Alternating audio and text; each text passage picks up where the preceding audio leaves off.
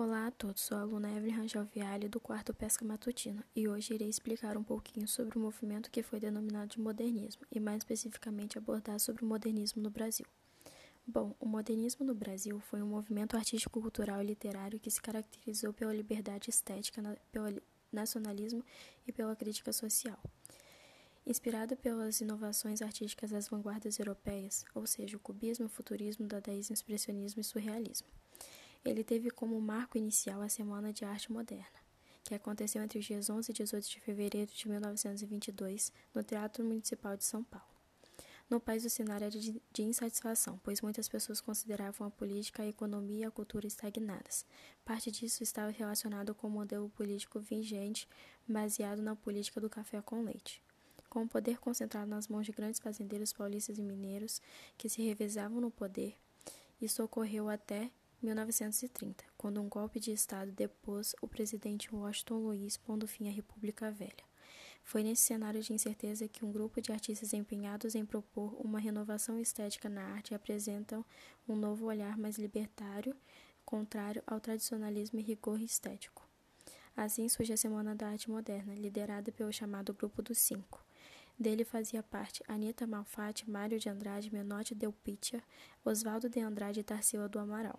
Este evento reuniu diversas apresentações e exposições, colaborou com o surgimento de revistas, manifestos, movimentos artísticos e grupos com experimentações estéticas inovadoras. Tudo isso permitiu consolidar as ideias modernistas e inaugurar o movimento do país. O modernismo no Brasil foi um longo período. Ele durou de 1922 a 1960, que reuniu diversas características e obras, por isso esteve dividido em três fases, também chamadas de gerações. A primeira fase modernista, ela durou de 1922 a 1930, e ela foi denominada como fase heróica ou de destruição. Bom, a primeira fase do modernismo esteve voltada para a busca de uma identidade nacional. Neste momento, diversos artistas aproveitaram a agitação causada pela Semana da Arte Moderna para romper com os modelos preconcebidos que, segundo eles, eram limitados e impediam a criatividade. Inspirado nas ideias de vanguardas artísticas europeias, os artistas buscavam uma renovação estética. Por este motivo, ela é conhecida como fase heróica, sendo a mais radical de todas. É também chamada de fase de destruição, pois propunha a destruição dos modelos que vigoravam no cenário artístico-cultural do país. A consolidação de uma arte genuinamente brasileira possibilitou a valorização da cultura e do folclore. Junto a isto, os artistas estabeleceram a liberdade formal, rompendo com a sintaxe e utilizando uma linguagem mais coloquial para se aproximar da fala cotidiana. Muitas revistas e manifestos foram criados, o que fez surgir alguns movimentos dos quais se destacavam o movimento pau-brasil, o movimento antropofágico, o movimento regionalista e o movimento verde e amarelo. Dada a explicação sobre a primeira fase modernista, as principais características foram que ela foi a fase mais radical e nacionalista, buscava uma identidade nacional, maior liberdade formal com rupturas na sintaxe, presença de regionalismos e linguagem formal, valorização do folclore, arte e cultura popular brasileira, uso do versos livres, de versos livres, né, que são que não possuem métrica, ou seja, medida, uso de versos brancos com ausência de rimas e utilização do sarcasmo e da ironia. Bom, de acordo com as características gerais dessa primeira fase modernista, podemos observar que a prosa dessa primeira fase tinha como principal característica abordar a construção da identidade nacional. Bom, os autores dessa primeira fase modernista foi Mário de Andrade, Oswaldo de Andrade e Manuel Bandeira. Esses autores se destacaram nessa fase pois suas obras publicadas se encaixavam muito bem no contexto histórico e cultural deste período que tinha como principal objetivo a construção da identidade nacional. As obras desses autores traziam tudo isso, por isso eles tiveram um grande destaque nesse período.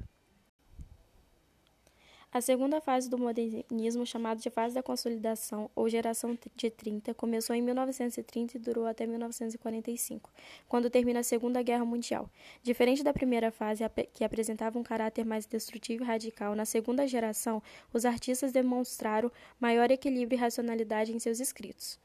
Esse momento de amadurecimento da literatura brasileira é caracterizado por temáticas nacionalistas, regionalistas e de caráter social, com o predomínio de uma literatura mais crítica e revolucionária. Além da prosa de ficção, a poesia brasileira se consolida, o que significa um maior êxito para os modernistas. Este é um momento muito fértil da literatura brasileira, onde encontramos uma vasta produção de textos poéticos em verso e prosa. Dada a explicação sobre a segunda fase modernista, podemos ver que as principais características dessa segunda fase foi que ela foi a fase de consolidação do modernismo no Brasil, vasta produção literária em poesia e prosa, ou seja, poesia de 30 e romance de 30, valorização do regionalismo e da língua popular, utilização de versos livres, sem métrica, em branco sem rimas, crítica à realidade social brasileira, valorização da diversidade cultural do país, temática cotidiana, social, histórica e religiosa.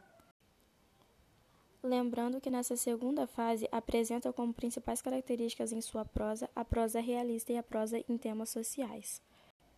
Os autores que se destacaram nessa segunda fase, na poesia de 30, foi Carlos Drummond de Andrade, Murilo Mendes, Jorge de Lima, Cecília Meirelles e Vinícius de Moraes. Já no romance de 30, também nessa segunda fase, destacaram os escritores Graciliano Ramos, José Lins do Rego, Jorge Amado Rachel de Queiroz e Érico Viríssimo.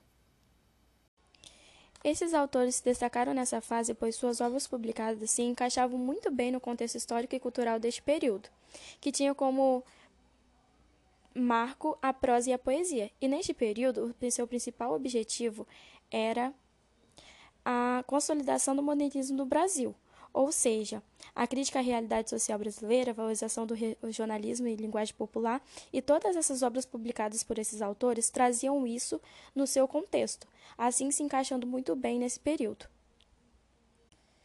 Por isso eles se destacaram e saíram como os principais dessa fase. A terceira fase do modernismo no Brasil durou de 1945 a 1960. Com o fim da Segunda Guerra Mundial e o processo de redemocratização do país, em 1945, a arte brasileira produzida na terceira fase do modernismo ganha novos contornos e linguagens. Muitos críticos literários defendem que essa fase terminou em 1960, já outros acreditam que ela perdura até o presente.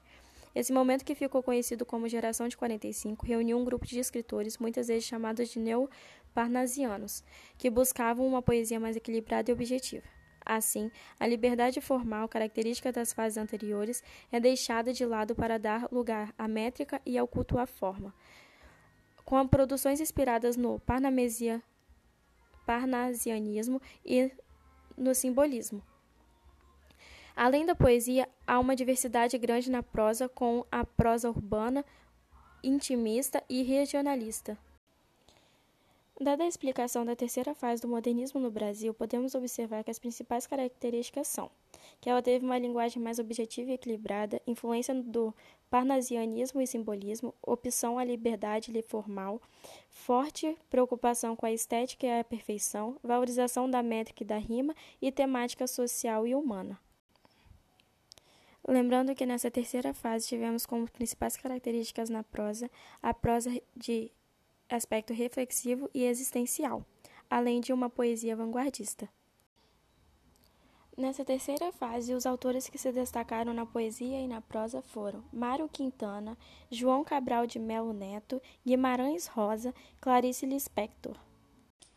Esses autores se destacaram nessa fase pois suas obras publicadas se encaixavam muito bem no contexto histórico e cultural deste período, que trouxe também a poesia e a prosa que, diferente do segundo e do primeiro período, tinha como principal objetivo e forma nas suas características a linguagem objetiva e equilibrada, influência do parnasianismo e simbolismo, oposição à liberdade formal, valorização na métrica e de rima, temática social e humana e também uma grande preocupação na estética e a perfeição. Como nas suas obras tem tudo isso muito bem empregadas, eles se encaixaram muito bem nessa terceira fase, assim se destacando nesse período. Lembrando que neste podcast nós estudamos um pouquinho sobre o modernismo no Brasil. Então vamos recapitular um pouco sobre o que foi dito anteriormente. Bom, o modernismo no Brasil iniciou-se em 1922, com o marco na Semana da Arte Moderna. Ela possui três fases distintas. A primeira fase abordou a construção de uma identidade nacional. A segunda apresentou uma prosa realista e de temas sociais. E na terceira abarcou a prosa de aspecto reflexivo e existencial, além de uma poesia vanguardista.